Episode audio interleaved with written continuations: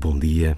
Um certo olhar hoje a recuar a novembro de 2006, quando o programa foi recebido por Mário Soares, na fundação a que deu nome. A emissão gravada esta semana com Luísa Schmidt, Gabriela Canavilhas, António Araújo e Luís Caetano pode ser escutada no sítio da internet da Antena 2.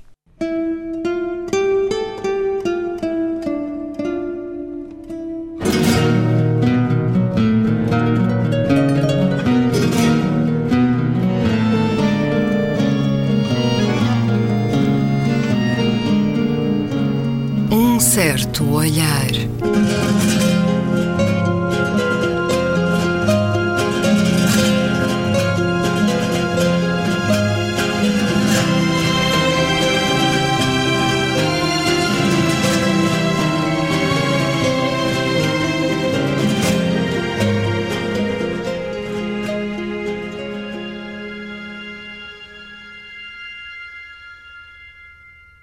Bem-vindos a Um Certo Olhar, o debate semanal na Antena 2 com Maria João Seixas, Gabriela Canavilhas, Luís Caetano e hoje estamos na Fundação Mário Soares, em São Bento, com o Presidente da República e com Federico Maior Saragossa, conhecido ex-diretor-geral da Unesco. Na origem deste encontro, deste debate alargado a dois convidados especiais, um livro com a chancela de Temas e Debates Intitula-se Um Diálogo Ibérico no Contexto Europeu e Mundial. Um olhar ao mundo numa conversa a duas vozes, escrito a quatro mãos. Dois amigos que se conhecem há 20 anos, nascidos nos extremos da Península Ibérica, em Barcelona e Lisboa, homens de formação diferente. Mário Soares em Letras e Direito, Federico Maior Saragossa, Ciências, Bioquímica. Em comum a dedicação à coisa pública. Pergunto-vos como foi a experiência de escrever este livro? Diálogo prazeirento de alguns dias, muita troca de mails. Como é que foi o processo de passar a conversa à escrita? Foi um diálogo que expressava uma grande preocupação por el futuro de nuestro contexto más inmediato, Europa, pero sobre todo del mundo en su conjunto. Y yo lo que quiero destacar es la juventud del pensamiento de Mario Suárez y cómo se proponen soluciones inéditas. Se proponen soluciones que, por ser inesperadas, podrían conllevar uma grande esperança. Mas há aqui uma questão original nesta conversa que é passada à escrita. Doutor Mário Soares, eh, gravaram a conversa? Durou alguns dias? Durou meses em, várias, em vários momentos? Como é que foi esse processo? Eh, começou tudo assim. Eu propus um dia a Frederico Maior que tivéssemos uma conversa gravada e que daí resultasse um livro. Ele aceitou sem a menor hesitação. E a partir daí uh, juntámos-nos, acho que primeiro em Espanha, depois em, em, primeiro em Madrid, depois em em Lisboa, depois em Madrid outra vez, depois outra vez em Lisboa, eh, e eh, houve vários incidentes que fizeram atrasar eh, este livro, porque este estava a ser começado em agosto de, do ano passado, e, e, portanto, houve aqui alguns fenómenos que depois obrigaram-me a mim a interromper. Nessa altura já tínhamos, já tínhamos avançado bastante na, na conversa. E eu pedi ao, ao Maior para ele dar, começar a dar um, uma mão ao livro, mas era muito difícil porque ele estava agora com a Aliança de Civilizações e também estava muito ocupado, etc. De modo que tivemos que esperar uns meses e depois recomeçámos de novo e fizemos tudo. Isto foi um livro que foi feito realmente assim, numa conversa livre, absolutamente livre, e que depois viemos a encaixar sucessivamente em temas que estão aqui descritos e a reduzir para não se tornar um livro impossível de leitura. Um livro que se preocupa também em enquadrar eh, esses diversos temas que marcam as preocupações de dois homens otimistas, mas que aqui se confessam desde o início eh, preocupados, até desiludidos. Eh, estamos desencatados com o mundo em que hoje vivemos, diz Mário Soares.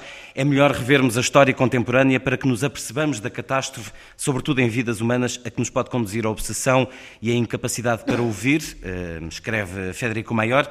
Já lá vamos olhar para este mundo. Antes proponho a Ibéria, também antes de alargar o debate à Gabriela e à Maria João. No capítulo Histórias Paralelas, falam-nos da transformação da Península Ibérica de duas ditaduras eh, obsoletas para duas democracias pluralistas atentas à modernidade, sem efusão de sangue. Ora, há um caminho paralelo neste e, e em muitos outros momentos do, da história dos dois países. Depois de Portugal e Espanha terem conquistado a democracia, pergunto-vos, e pergunto-lhe assim, em primeiro lugar, Federico Maior, o que é que explica o estádio de muito maior desenvolvimento económico e social que eh, a Espanha apresenta hoje em comparação a Portugal? Porque empezamos muito antes. Porque el desarrollo económico en España se produjo ya durante la dictadura del general Franco y fue muy unido a abrir las fronteras y al turismo. O sea, el turismo ha sido uno de los pilares fundamentales de este inmenso desarrollo que ha tenido además como base no solo la gente que nos visita, sino la gente que viene a residir a España, sobre todo de Alemania, Inglaterra, Suecia, Francia, que vienen en su segunda residencia a establecerse en nuestro país. Y esto ha dado una gran cantidad de empleos, pero también ha hecho que eh, este gran motor de nuestro desarrollo, que es la construcción, a veces excesivamente, como ustedes saben, eh, pues eh, aprovechada y con beneficios que no deberían corresponder, pero este ha sido el gran motor que ha tenido el desarrollo eh, económico español. Pero a mí no me gusta hablar de desarrollo económico porque el desarrollo económico exclusivamente no da la talla de una democracia. La talla de una democracia la da la atención a todos por igual. Esta base que a mí me parece realmente ineludible de la igualdad de todos los seres humanos. Yo creo que ahí, en esto, sí que nos hemos desarrollado muchísimo y fue un proceso distinto al de Portugal. En Portugal la imagen es una imagen revolucionaria, pero que con los claveles, con los clavos, dan ustedes este símbolo al mundo de que se puede hacer una revolución, pero no uh, bañada de sangre. Y esto en España, en cambio, tiene la aceptación en esta transición de unos uh, principios y de unas bases que, como la instauración de la propia monarquía, también venían desde el año 1947 de la época de Franco. Yo creo que el establecer estos paralelismos, pero también las diferencias es uno de los aspectos que a mí me interesa mucho de este libro, porque se hace ver que la historia y la experiencia histórica es importante, pero que lo que realmente temos todos que procurar é inventar o futuro. Isso é, sem dúvida, o propósito uh, sobre o qual todos nos, nos, reunimos e para o qual todos temos vontade, mas ainda sobre este, estes diferentes estados de desenvolvimento dos dois países, Dr. Mário Soares partilha da opinião de Federico Maior que o desenvolvimento começou com Franco e começou com essa aposta sem também no, no, turismo. Lembro-se de, uh, daquele filme de Barden, não é? Um filme para mostrar isso, que foi a invasão dos americanos e o dinheiro dos americanos, ainda na época de Franco, que deram à Espanha e que trouxeram à Espanha, e com tudo o que era a resistência do, dos espanhóis àquela invasão e, ao mesmo tempo, o deslumbramento perante os automóveis, perante uh, as rádios, as televisões que começavam a chegar. Bem, mas uh, aqui há duas coisas que eu gostaria de, de fixar. A primeira é que em Portugal houve uma revolução uma revolução real. Nós destruímos um Estado, que era um Estado totalitário, em primeiro lugar, que era um Estado fascisante, que era um Estado corporativo e que era um Estado colonial. Nós destruímos isso A Revolução dos Escravos destruiu isso. E em Espanha houve uma evolução? Em Espanha, em Espanha houve uma transição negociada e acordada. E passou-se dois anos depois da portuguesa, com a leitura que eles fizeram, e os espanhóis seguiram muito perto a Revolução dos Escravos, e com a leitura que eles fizeram, e com um espectro que estava em cima deles, que foi a Guerra Civil Espanhola. E que todos se lembravam, não podiam cair na. na... Por isso houve, com a figura do rei, que se transforma numa figura de unidade da Espanha na altura em que houve o 23 de fevereiro, aquela tentativa uh, reacionária, e que depois o rei interveio na noite e conseguiu manter o exército uh, calmo e, portanto, continuou a experiência democrática em Espanha. Mas também do ponto de vista da, do desenvolvimento, claro que nós começámos muito mais tarde, tínhamos uma guerra colonial até ao fim, até 74 tínhamos guerra colonial. E tínhamos as despesas todas com a guerra colonial e tínhamos tudo aquilo que se sabe da, da, daquele período, enquanto que em Espanha houve uma certa já abertura, como disse, maior, do ponto de vista do turismo, desenvolvimento, etc.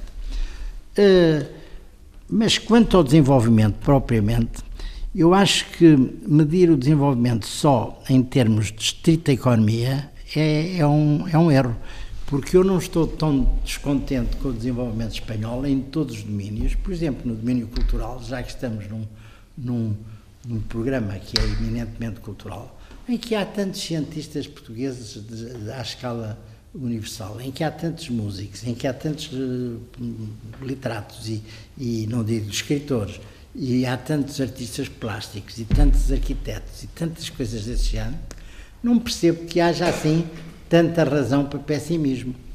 Há uma tentativa de transformar o país numa coisa diferente do que ele é. Isso há, que está mais ou menos escondida. E de querer voltar ao passado. E então, para isso, é preciso dizer que estamos péssimos. Tudo está mal. Mas depois nós olhamos para a sociedade e a sociedade funciona. Os automóveis marcham, as casas vão, as pessoas vão para o turismo, fazem isso. Há dificuldades? Há, mas essas dificuldades são suscetíveis de ser vencidas. E há um espírito de luta por um opus comum, por um ideal comum. Sentem que em Portugal há a mesma vontade, a mesma cultura social, Maria João, Gabriela, de lutar por uma unidade, por uma, um país comum que há em Espanha? Há uma característica que eu invejo claramente uh, no nosso povo vizinho, que é a autoestima. Eu acho que um dos nossos grandes problemas é uma falta, um déficit de autoestima que tem atravessado várias gerações e de que nós ainda não nos conseguimos livrar. E uh, o oposto acontece na vizinha Espanha, composta por tantas partes, é um todo global, que o olhar jovem, como disse eh, Federico Maior, uh, quando se referiu ao Dr. Mário Soares, é muito, muito verdade. Este olhar jovem que vê que a junção das partes faz um todo maior. Os todos não podem ser uh, separados do conjunto das partes. E, nessa medida, a questão da autoestima portuguesa tem sido, do meu ponto de vista, uma pedra fundamental no bloqueio a alguma capacidade de desenvolvimento. Porque a força do progresso, a força interior que cada um tem que ter, tem que nascer de cada um. E uh, o indivíduo, individualmente, os portugueses padecem deste mal histórico, que é as frustrações contínuas que, desde os descobrimentos, de alguma maneira se têm vindo a instalar geração após geração. Não sabe quanto me alegra escucharle hablar de autoestima. Porque yo creo que es uno de los temas fundamentales que tendríamos todos que tener aquí. Un país, por muchos medios que tenga, por muchos bienes materiales que atesore, si no tiene el sentimiento de autoestima, es un país que está en declive. Y por eso me alegra mucho oírle hablar porque uh, en todos los planes de desarrollo, desarrollo desde la UNESCO en los países, yo siempre decía, lo primero es que la gente, la gente se dé cuenta de que es gracias a sus conocimientos, a su experiencia. Hay muchas personas que no han tenido la posibilidad de tener acceso a estudios especializados, pero tienen una experiencia que vale un tesoro también. Bueno, pues esto yo creo que es muy importante. ¿Y por qué en España? tenemos que seguir siendo este mosaico, este, esta encrucijada de culturas distintas, de idiomas distintos. Esto que hay hoy todavía, hoy todavía, la oposición hoy en España está preocupadísima con nuestra diversidad. Este pluralismo, este mosaico es el que lleva a las piezas a tener autoestima también y a defender su lengua, sus características, sus uh, rasgos uh, culturales, uh, científicos, arquitectónicos, el que un catalán piense que tiene a Gaudí entre sus... todo esto es muy importante y conlleva, como le digo, una cierta competencia porque claro, uno dice, ah, sí, pero nosotros los gallegos y los andaluces, los andaluces tienen esta capacidad como nadie de la poesía, de la capacidad de expresar el sufrimiento, el flamenco, el baile. Todo esto yo encuentro que es muy importante, la diversidad. O senhor escreve Defender a nossa identidade significa defender a diversidade infinita da espécie humana e os princípios universais que nos unem, extravasando claramente as fronteiras de Espanha. Maria João, é esta a via do desenvolvimento? Tenho pensado comigo mesmo, como diria o, grande poeta português Alexandre O'Neill, disse Portugal, questão que eu tenho comigo mesmo. Se esta um bocadinho estafada ideia da falta de autoestima dos portugueses não é um truque de maquilhagem da nossa representação. Não estou nada certa que seja um motor de, de involução ou de inércia. Nós gostamos de cantar a desgraça, mas não para celebrar, mas talvez até para exorcizarmos. E, e, acho que eu nasci em África, África colonial, e talvez por isso não tenha crescido nem me tenha formado com estas, eh, estes, eh, esta visão, e sobretudo eh, na altura do, do, do período do antigo regime, de, de Salazar, de algumas incompatibilidades entre os portugueses e os espanhóis. Esta transitava para os manuais de história algumas referências menos simpáticas sobre a nossa convivência ou a nossa não convivência. Eu não tive esse, esse espectro e esse horizonte, e a Espanha, para mim, é um, o melhor dos vizinhos possíveis o mais parecido e o mais diferente.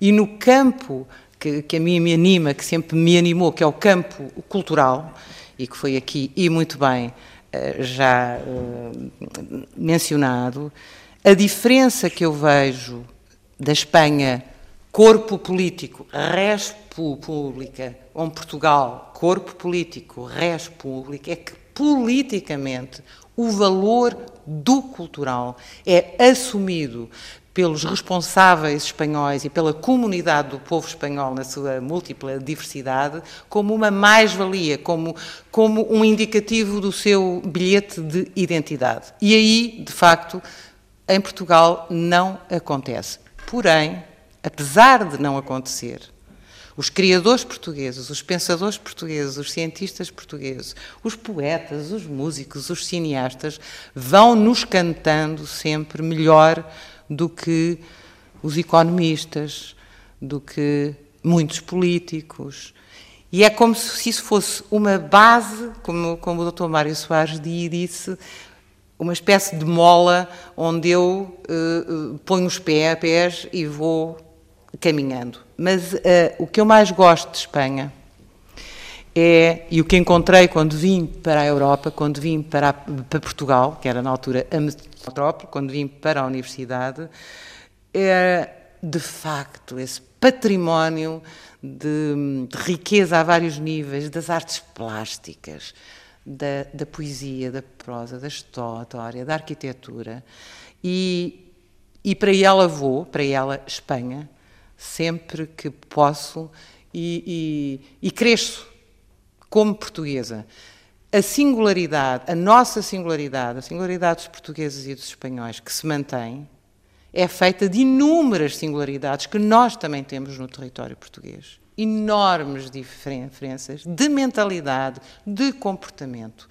O que eu tenho pena é que E o vosso li livro, que eu recomendo aos ouvintes deste programa, que leiam com atenção, que é um livro muito fácil de, de ler e muito clarificador uh, e muito iluminador do nosso olhar para algumas questões, é que uh, nem da parte de Portugal, nem da parte de Espanha ainda se assumiu a, a possibilidade de com a história de cada um dos povos e com o presente e com as línguas que nós falamos e representamos, uma, um papel mais forte no teatro do mundo e que tem a ver com as relações com a América Latina e, particularmente, Portugal com África. E esse, isso é aquilo que me apetecia mais conversar convosco sobre essa possibilidade que temos estado a adiar e que, e, e que parece que para a Península Ibérica uh, seria uh, assumir um papel muito mais importante e muito mais uh, com muito mais justiça para o apontar de relações que ainda estão pouco dinamizadas. Eu creio que os lectores desta conversação se convencerán de que finalmente no hay cultura, no hay creatividad, sino hay tensión humana. La tensión humana es, uh, o la pasión, o la compasión, la compasión. Este es un libro muy compasivo, porque uh, compadecemos, es decir, que padecemos con los demás, pero damos, como les decía antes, uh, soluciones que creo que son soluciones que hoy una de ellas es precisamente el estímulo de la creatividad y el que haya un sistema a escala mundial, un marco ético jurídico a escala mundial, unas Naciones Unidas reforzadas. Num caso concreto desse processo, a CPLP celebrou já 10 anos. Pergunto-lhe se, de facto, o diálogo com os países africanos de língua portuguesa tem existido, se a CPLP é uma ideia simpática eh, na teoria, mas com poucos exemplos na prática, ou se as tais virtudes políticas que o senhor defende já se realizaram? Evidentemente que há coisas que falta realizar e há outras que se vão realizando a pouco a pouco. Mas o simples facto de existir uma comunidade de países de língua portuguesa que se reúnem entre Estados, por enquanto ainda não entre povos, mas vai haver uh, o enchimento da comunidade dos países de língua portuguesa com a participação dos povos e das sociedades civis de cada um desses povos. E isso é o mais importante, mais importante que os Estados e os governos. Mas isso é um caminho que se está a fazer a, a curto prazo. Mas o simples facto de existir essa comunidade e de funcionar. Agora, por exemplo, o Brasil nomeou um embaixador em Portugal junto da CPLP, não junto de Portugal. Temos dois. Há um embaixador do Brasil junto de Portugal e ao embaixador do Brasil junto da comunidade, o que é uma coisa nova e nós devemos fazer isso também, nós próprios, eh, no Brasil, por exemplo, um embaixador junto da comunidade. Mas a comunidade dos países de língua portuguesa, o simples facto de existir é qualquer coisa de extraordinário. Porque passaram 30 anos, ainda estamos agora há 30 anos, de vez em quando discutimos e vem o que foi a descolonização. Eu ainda ontem estive, no, antes de ontem, aliás, estive no Porto com umas largas centenas de estudantes universitários africanos, todos africanos, a discutir as questões da, da, da CPLP. E vinha, uh, o, o, o, tema era da descolonização à CPLP. E eles, jovens, não sabiam muito bem do que tinha sido a descolonização e como é que tinha sido e o que é que foi, porque é que foi tão fácil a descolonização, porque a nossa descolonização foi extremamente fácil se comparada à descolonização dos franceses ou dos ingleses. Não tivemos nem pompa nem circunstância, tivemos uma facilidade de nos entender lindamente.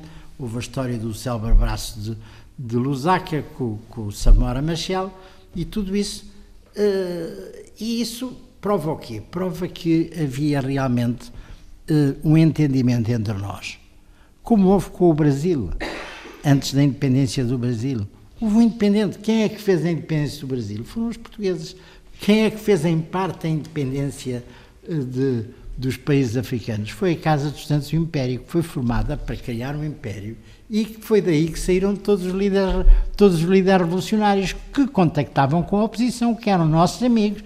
Partilhámos as mesmas cadeias. Eu estive preso ao mesmo tempo que o Agostinho, com o Agostinho Neto na cadeia de Baljub. Está a ver que isso deixa laços. Quando nós nos encontramos, ele, Presidente da República de, de, de, Angola, e eu, Ministro dos Estrangeiros de Portugal, é evidente que era fácil o, o contacto, porque tínhamos muitos traços comuns.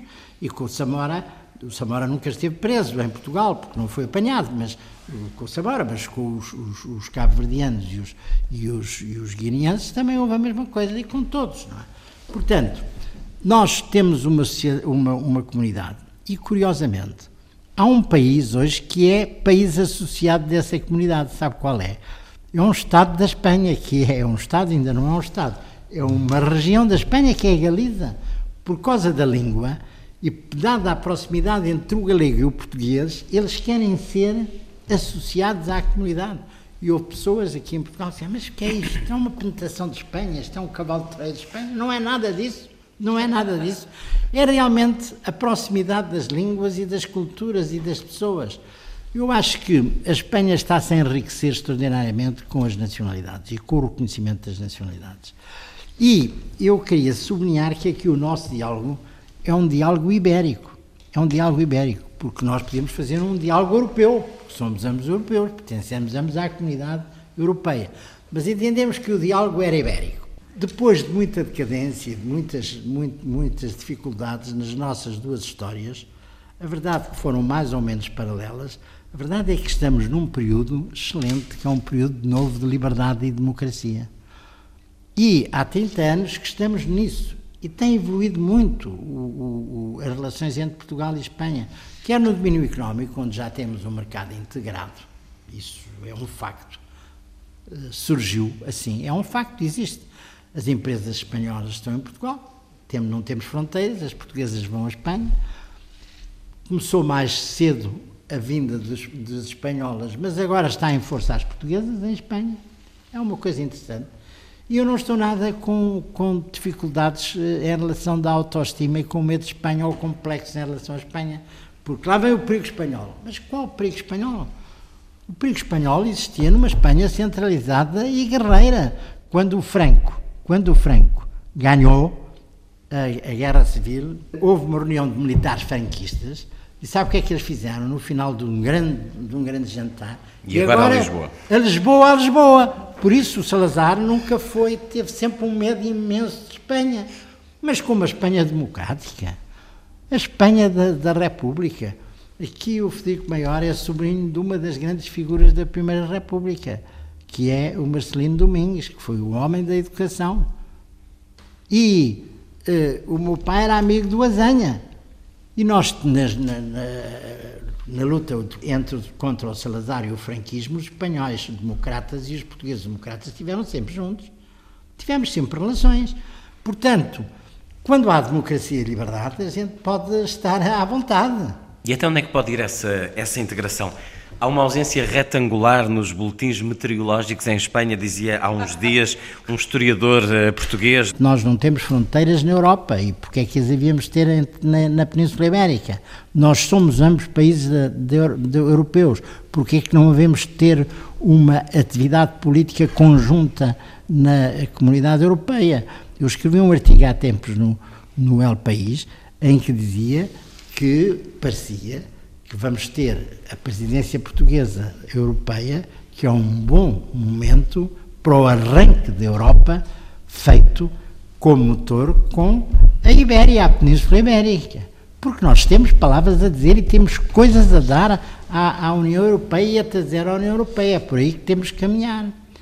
Aqui há dias veio aqui fazer uma conferência o primeiro-ministro da Bélgica, que há três dias ou quatro, ainda se lembram, uh, ele tem um nome esquisito, mas eu vou ser capaz de o dizer, ele chama-se Verhofstadt. É o primeiro-ministro há oito anos da Bélgica e veio aqui com um pequeno livro, apresentar aqui na Fundação, que se chama Os Estados Unidos da Europa. Interessantíssimo livro. Eu fui, sou um adepto, fiquei eh, muito entusiasmado dele ter sido lançado aqui E eu é que apresentei o livro e, e, e, gostei imenso de ler o livro, que é um livro pequeno que vos recomendo, eh, que é Os Estados Unidos da Europa.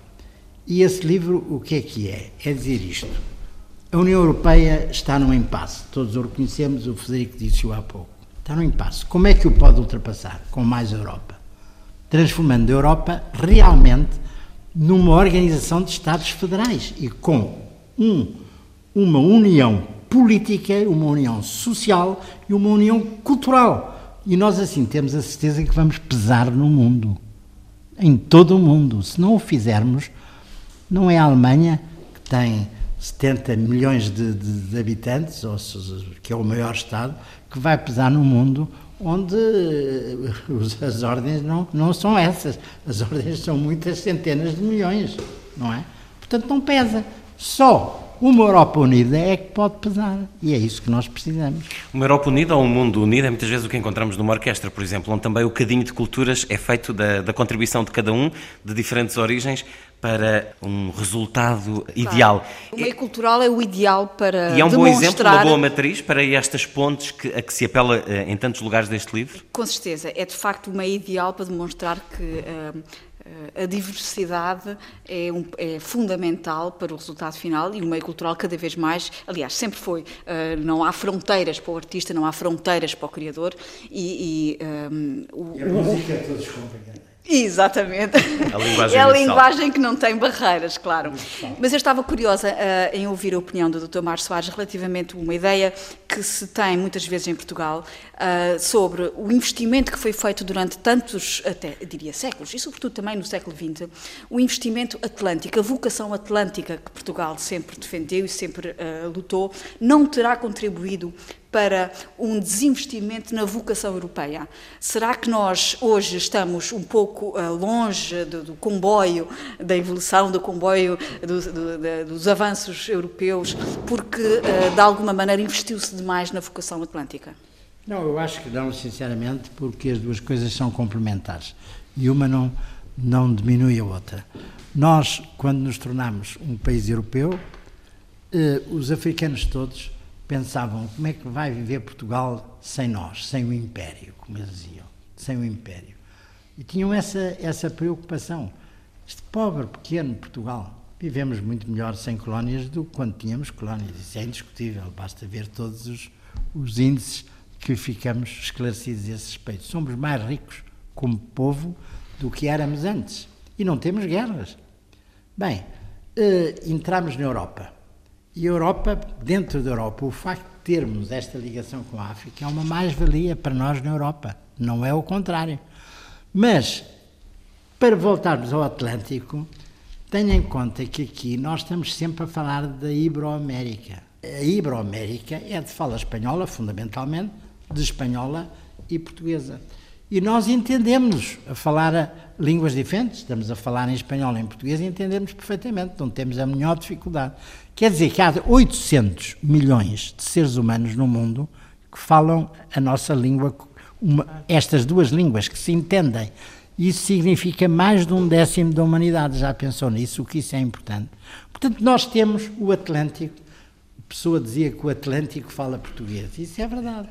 O Atlântico fala muito português, fala também espanhol. Mas é indubitável que uma ligação mais forte à Espanha, eh, esta, esta ideia do iberismo, eh, traz uma mais-valia para Portugal nós... para, para estar mais próximo da Europa, porque o nosso grande problema é a nossa periferia. É um dos grandes Mas problemas que acaba é um por ser uma periferia, às vezes, intelectual e mental. É um problema do passado. Há muitos países do leste que estão agora a entrar na Europa. Nós temos 20 anos de Europa de pleno direito, quer Espanha, quer Portugal, 20 anos. E temos lá neste momento um presidente da, da Comissão, temos um, um, presidente do Tribunal, temos imensos portugueses em muita coisa, e os espanhóis têm o presidente da Assembleia, do, do Parlamento Europeu, têm variedíssimos presidentes, tem o Solana, que é o Ministro dos Negócios Estrangeiros da Europa, Xavier Solana, bem, evidentemente, o que é que isso significa? Nós temos prestígio na Europa. Em Portugal julga-se que nós somos uns coitadinhos, não somos, não somos. Lamento muito dizer, mas não somos coitadinhos de coisa nenhuma, somos respeitados. De resto, doutor, a, a, a, questão da, da periferia é uma questão uh, filosoficamente muito curiosa, porque o que é que seria do centro se não houvesse periferia. Quer dizer, o centro diluir-se-ia.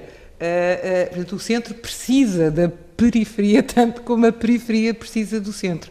Mas se não se importa, eu gostaria de dar, uh, voltando à nossa, ao nosso lado cultural, este programa com a, a concessão generosa do, do Luís Caetano, de vez em quando a Gabriela e eu introduzimos nas conversas semanais que fazemos uh, propostas.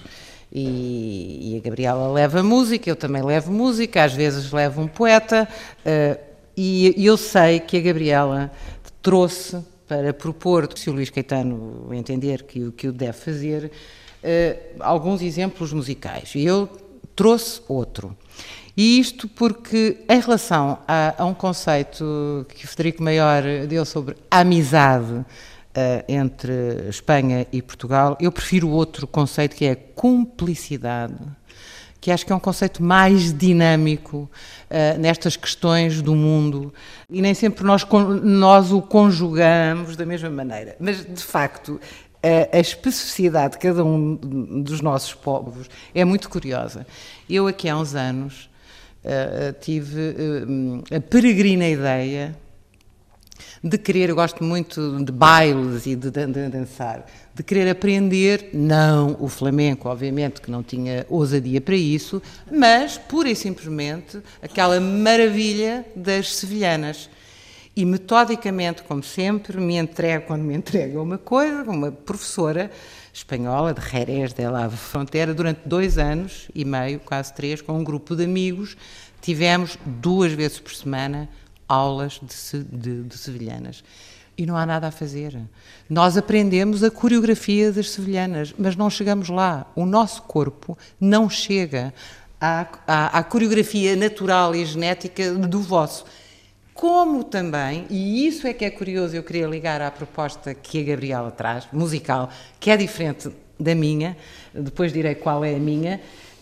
Há compositores espanhóis, pelo menos um compositor espanhol, que teve a ousadia, e eu gostaria muito de ouvir, de compor um fado. A relação da música uh, de Espanha, entre Espanha e Portugal tem sido uma relação uh, muito especial, porque a gênese foi comum e toda a história do desenvolvimento da música, primeiro nas cortes, depois nas igrejas, foi sempre uma relação muito próxima e muito comum. E atingiu o seu pico no período uh, dos Filipes, no período em que Portugal e Espanha partilhavam o mesmo rei.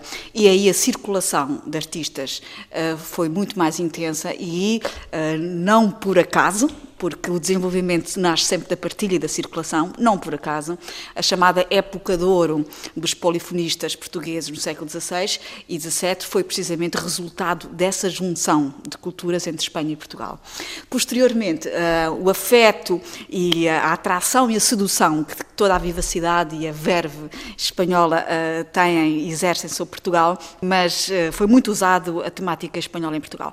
Curiosamente, também o contrário tem acontecido. O famoso famoso compositor Ernesto Alfter, viveu muitos anos em Portugal e compôs um fado, uh, que era a nossa proposta musical para intermediar esta nossa conversa, cantado pela Elizabeth Matos, a grande cantora portuguesa, que hoje é uma cantora com uh, uma projeção internacional de primeiríssimo plano e que só o conseguiu porque partiu de Madrid. Ai, que linda moça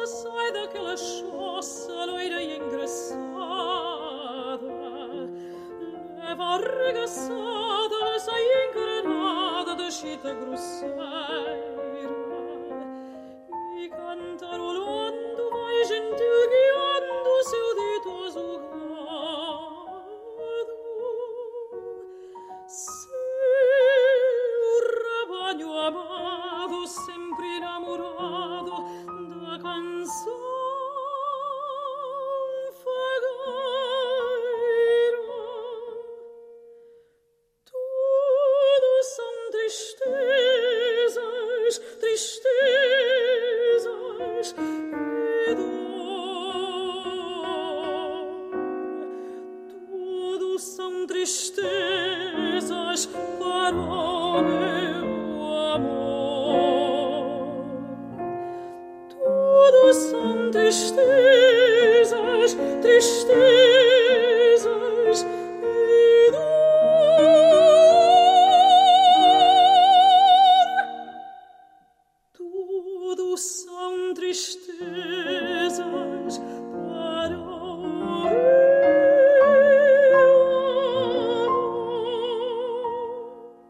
tivesse estado em Portugal e lançasse de Portugal, de Lisboa, nunca teria chegado tão longe. Porquê é que isso? Porquê é que isso só o conseguiu? Conseguiu, eu diria, conseguiu a partir de Madrid. Porquê é que has de reduzir Ela conseguiu por ter o órgão vocal maravilhoso e ser a grande artista que é. Mas por se partir a sua carreira a partir de Madrid, conseguir ter acesso, ou foi uma, foi uma espécie de uma catapulta para o resto da Europa e do mundo, que se fosse de Lisboa não o teria conseguido. Ah, uh, não Madrid, só... Madrid é hoje um palco para onde o mundo olha com mais atenção do que do para ponto Lisboa. De musical, sobretudo, Sim, não? Do, sobretudo, sobretudo no Eu plano não sei lírico, para onde é, não sei para onde é que o mundo olha e sei que muitas vezes olha mal.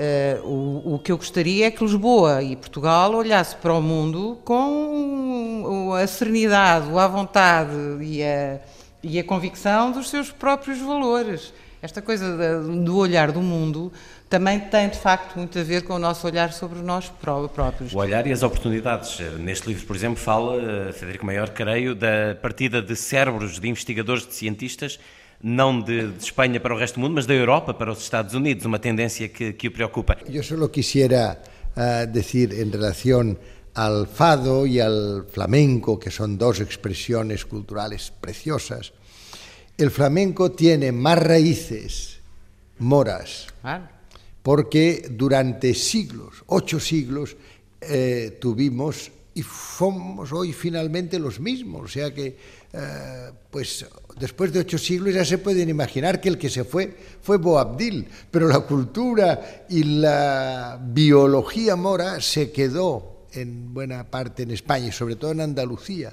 Y por eso tienen, eh, yo cierro los ojos a veces, estando escuchando cantar en Túnez o en Mauritania y me da la impresión de que puedo estar en Sevilla, porque es eh, exactamente este flamenco como sentimiento de dolor hondo, este, por eso se llama el cante hondo, el cante hondo, ¿verdad? Eh, yo les quería decir algo que me ha gustado mucho de la palabra complicidad.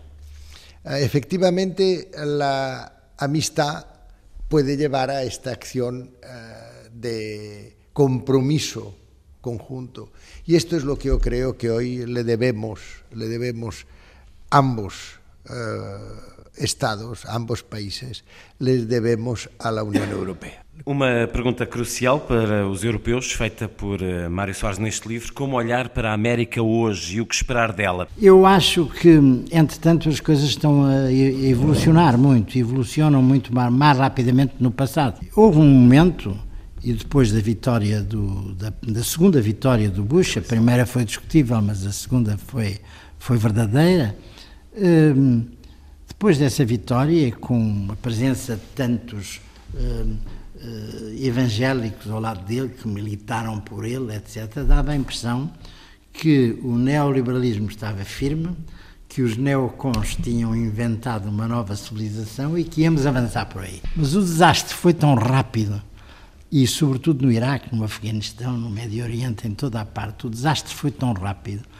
Uh, o primarismo daquela política foi tão absurda que os próprios, todos eles, eh, já o perceberam. O próprio Bush já disse que cometeu grandes erros e reconhece que cometeu grandes erros. Nós viajamos pelo mundo e o Federico sabe melhor ainda do que eu. Uma, uma decisão não é tomada a sério o Presidente dos Estados Unidos, porque é uma tragédia para os Estados Unidos. Aqueles que foram amigos dos Estados Unidos foram aqueles que disseram não façam isso, que isso é uma asneira. Não ponham, não marginalizem. Uh, eh, as Nações Unidas que vocês ajudaram a criar e criaram através do Roosevelt. A verdade é que as ações vão ficando. No último programa discutíamos a questão do muro que vai ser construído entre os Estados Unidos e o México, um investimento astronómico para o regresso de um muro ao, ao nosso mundo. Uma Como vergonha, é que olham para uma isso? Uma vergonha absoluta que tem que ser destruído. Acabo, acabo de enviar um artículo para publicar en el país que se llama Delito de Silencio. Y hablo precisamente de lo que usted ahora acaba de mencionar. Eh, la administración Bush ha promovido una ley que yo estoy seguro que el Tribunal Supremo no va a aceptar, por la cual desaparece el habeas corpus, o sea, la protección del prisionero, el que pueda tener la presunción de inocencia, el que pueda tener abogados que lo defienden. Y todo esto hecho por el país que estaba en la posición más avanzada de la defensa de los derechos humanos. No hay que olvidar, no hay que olvidar que estaba ahora en eh, Milán, estaba con Gorbachev, estaba Hessel. Hessel es un francés, un hombre que fue uh, en los años 46, 47, uno de los redactores de la Declaración de los Derechos Humanos con Eleonora Roosevelt y con René Cassin, es decir, que es uno de estos clásicos. Y claro, estaban hablando diciendo, es que no puede ser que hoy el país que estaba a la defensa de, de, los derechos humanos, porque la propia mujer del presidente es una de las autoras de la declaración, ¿cómo puede ser que ahora el presidente Bush se le ocurra una barbaridad semejante? Y para arreglar los problemas con México se le ocurra construir un muro, decir que lo van a construir, yo no creo que esto se llegue a hacer, de 1.200 kilómetros. Miren, todo esto uh, son momentos, por eso este libro refleja esta preocupación, son momentos de gran preocupación, porque hemos vivido en los años 80, en los años 90, momentos también de turbulencias, pero en que se veían estas complicidades, en que se veían estas uh, posibles alianzas y lazos entre... Y ahora de momento, sobre todo debido a la manera en que el presidente Bush administra su país, que es el país más poderoso de la Tierra, pues ha llevado a una situación, ya digo, enormemente preocupante. A mí ver que hace muy poco Pakistán, un país con estas necesidades terribles, acaba de adquirir 5.400 millones de dólares en armas. No puede ser. Nos tenemos que dar cuenta que todo esto son cosas que no pueden ser. Y por tanto tenemos que alzar la voz. Yo creo que en este libro, en estas conversaciones, le hemos alzado amigablemente sempre, pero hemos alzado a voz. Eu gostei bastante de vos ouvir nesta, nesta, nesta última parte da viagem e volto a um conceito inicial que eu com que caracterizei o Dr. Mário Soares positivamente, que é o da contradição, a, do, a da contradição do pensamento que pode ser muito positiva. E uh, isto é para pegar na, na, minha sugestão de música. O filme de Theo Angelopoulos.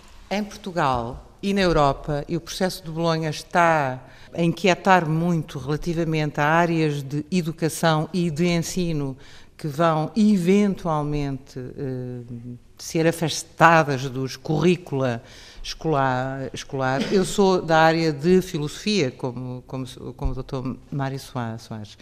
E uma das hipóteses é, de facto, começar lentamente a, a eliminação do ensino de filosofia. Ora, falando nessa América, de onde vêm estas, estes, estes avisos horríveis de, de perversões da sua própria Constituição, de perversões e, e, e que tenha como sendo uma, uh, o, o, grande, o grande país que é e, e ainda com muita força no mundo, uh, o, o, perigo é, é o, o, exemplo mau, o mau exemplo. Mas nessa América há contradições fantásticas. E justamente em relação à questão da filosofia, o célebre MIT com que Portugal e algumas universidades portuguesas fez agora, uh, fizeram este, este acordo, tem no, seu, no, no currículo dos seus cursos uh, uma grande. está a reforçar o ensino de filosofia, quer aos cursos nucleares de filosofia, quer como cadeiras uh, opcionais. E isto porque, e isto porque uh, uh, os empresários americanos e as instituições americanas têm nos seus um, gabinetes de psicologia, que são de apoio à liderança das empresas e das instituições e de apoio aos trabalhadores, não só os clássicos, os psicólogos, mas cada vez mais precisam de filósofos. Ora, a Europa, e já vou ao meu, ao meu disco, ora, a Europa, a terra onde nasceu a filosofia, parte do nosso legado mais importante tem a ver com a história do pensamento, distrai-se e pode admitir-se a ideia de se, em vez de se reforçar o ensino da filosofia a todos os níveis, de eventualmente, eu não quero crer que isso vá acontecer, se passe exatamente o contrário. Eu gosto, Federico Maior, muito de, como já lhe disse, de criadores uh, espanhóis. Um dos meus cineastas preferidos é um cineasta que não é tão amado em Espanha, Victor Erice. Temos em Portugal agora um, um, o último filme de Pedro Almodóvar. Gostaria de ver nas salas de cinema espanhóis o último filme de Manuel de Oliveira ou de outro cineasta português. Enfim, essa, essa, essa cumplicidade ainda não está a acontecer. Este verão houve um programa no Teatro de São Carlos, no fim do verão, houve um, um mini festival de de flamenco, Cante Rondo, com, com Carmen Linares, uh, uh, o flamenco com a Erva Buena, e ali estava eu a tentar sempre, é? imaginar eh, poder reproduzir aqueles, aquele canto e aquela dança. Mas eu gostaria muito que, para celebrar esta cúmplice conversa entre nós todos, se ouvisse não um compositor português, não um compositor espanhol, mas um, um, um, uma compositora que se chama, de resto, uh, Eleni Karaindrou, grega, que fez uh, a banda de som para uh, um filme de Theo Angelopoulos, outro grande cineasta mundial, grego, e esse filme chama-se O Olhar de Ulisses. E é remetendo para uma das figuras da mitologia da Fundação de Lisboa, Olicipona, quem sabe, se não foi o Ulisses, mas para esta pátria grega do pensamento, do pensamento europeu, que eu gostaria que os sons do olhar de Ulisses e o tema de Ulisses fosse ouvido mais um país do Sul, mais um grande contributo para a história da humanidade, mais nos apetece regressar às raízes para avançar para um futuro com mais eh, confiança.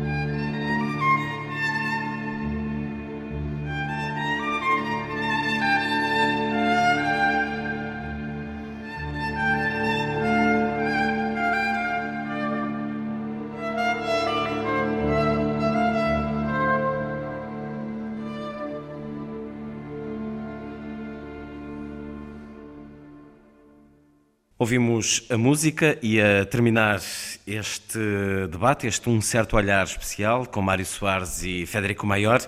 Olho também para as muitas perguntas e os muitos temas que ficaram por discutir, porque é, é naturalmente impossível, pegando num livro que eh, atravessa todas as, as questões mais prementes da atualidade, e por isso peço para este final o olhar na esperança, no, no, sonho, passando também pela ideia de Mário Soares neste livro, que é um adepto cada vez maior da não violência e da elevação da figura de Gandhi à figura modular na resolução dos conflitos nos nossos dias, passando pela reflexão de Federico Maior, que diz que é preciso uma pausa, uma trégua que a Europa peça ao mundo para refletir sobre o muito que é preciso mudar, mas pego numa reflexão que ambos partilham, a certa altura no livro, de que os impossíveis se realizam é quase uma constatação histórica, dão vários exemplos, desde a União Soviética às guerras no, nos países africanos.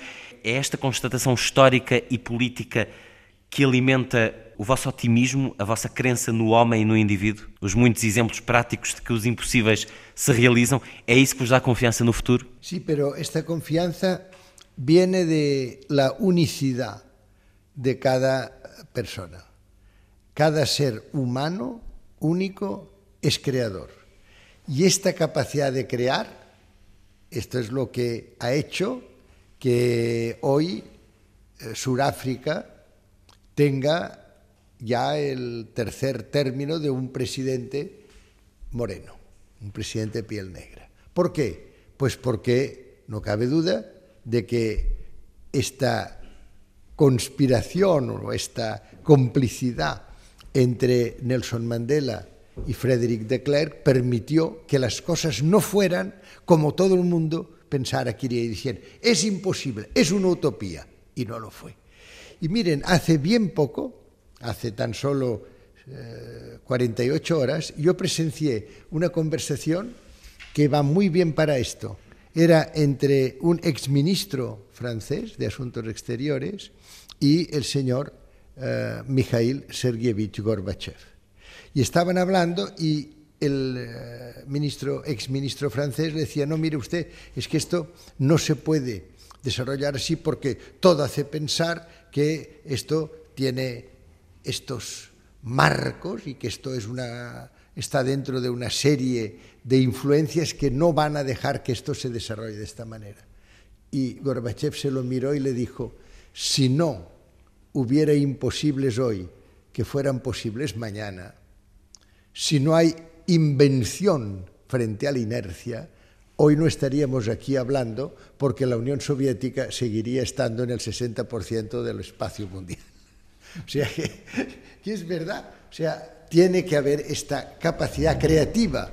Y por eso es muy bonito que Jean Monnet, que fue, como saben, uno de los padres en el año 1950 del Tratado del Carbón y del Acero, y fue cuando ya empezó, primero, empezó el Tratado del Carbón y del Acero, después ya la Comunidad Económica Europea y ahora la Unión Europea. Bueno, pues él, que es uno de los padres, junto con Schumann, y cuando le preguntaron, dice, ¿se arrepiente usted de algo? Dijo, sí, que la C de comercio hubiera tenido que ser la C de cultura. o sea que yo creo que esta C de cultura, de la creatividad, esta es la que permite que imposibles hoy sean posibles mañana. Doutor Mário Soares, preocupado, mas otimista com o futuro? Sim, evidentemente, porque eu acredito na condição humana, eu acredito que é possível transformar o mundo. Eu, eu vi muitas transformações durante a minha vida e participei de algumas. Portanto, tenho todas as razões para acreditar. E nunca deixei de acreditar. Há sempre em todos nós um pouco de utopia. Eu tive essa utopia, sempre tive. E acho que esse grão de utopia é que faz andar o mundo para diante. Não são nem o dinheiro, nem os interesses pessoais. São as causas, as grandes causas. Eu acho que foi uma lição que deu ao mundo, já agora para acabar com um americano, aquele que foi, quase foi, presidente dos Estados Unidos, mas não chegou a ser, foi vice-presidente do Al Gore, fazendo aquele filme extraordinário que é uh, a verdade, Uma verdade inconveniente e mostrando ao mundo daquela maneira extraordinária que é apelando para a cidadania mundial que é preciso salvarmos o planeta, porque senão todos nós, sejamos ricos ou pobres, todos nós vamos perecer. Esse é o ponto através do contributo de cada um. O contributo deste programa eh, partiu do livro Um Diálogo Ibérico no Contexto Europeu e Mundial. Mário Soares e Federico Maior Saragossa, edição Temas e Debates, lançado esta semana. Foi uma edição especial de Um Certo Olhar, com Maria João Seixas, Gabriela Canavilhas, Luís Caetano, produção de Manuela Gomes, cuidados técnicos de Paulo Gomes e aos nossos convidados especiais de hoje, Mário Soares, Federico Maior. Muito obrigado.